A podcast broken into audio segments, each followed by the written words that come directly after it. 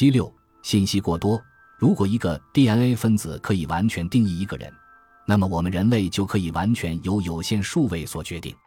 DNA 双螺旋分子的每一个横档都包含一个碱基对，而碱基的种类共有四种。鉴于横档的数量是有限的，而每个横档可能的类型也是有限的，所以整个 DNA 分子可以明确的以有限数位进行定义。我在自己的上一本著作中曾对 DNA 的完整性提出质疑。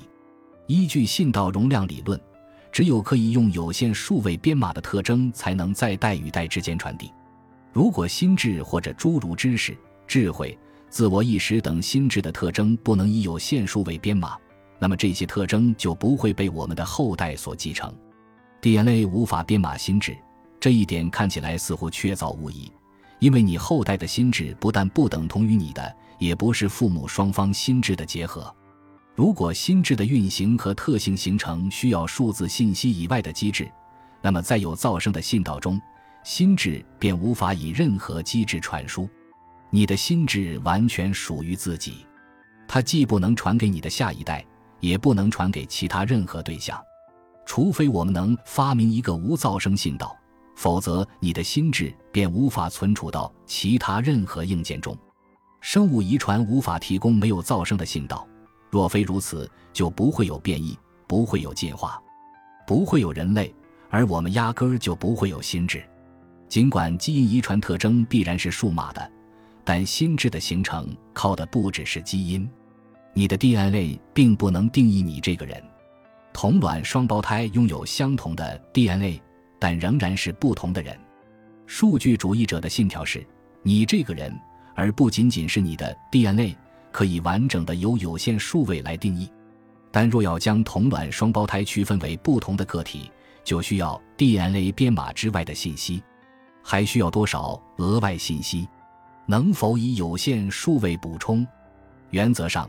任何能完全被有限数位定义的事物，都可以用无线电信号以光速从一个地方传送到另一个地方，前提是接收端存在某种机制，可以根据数位信息的指令，利用本地材料重构该事物的物理实体。令人惊叹的是，尽管所有无线电信道都遭受着被工程师称为噪声的随机干扰，但原则上，满足前述条件的事物可以毫无误差地实现完美传送。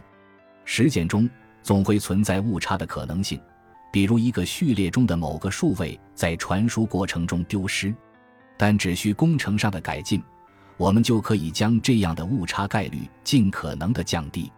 理论上的极限是实现完美通信，这一点是克劳德·香农在一九四八年证明的。如果假设所有的信道都有噪声，那么任何无法仅以有限数位完成编码的物理系统。都不可能被复制。泰格马克、丹尼特、帕菲特和侯世达思考的隔空传输便属于这类复制。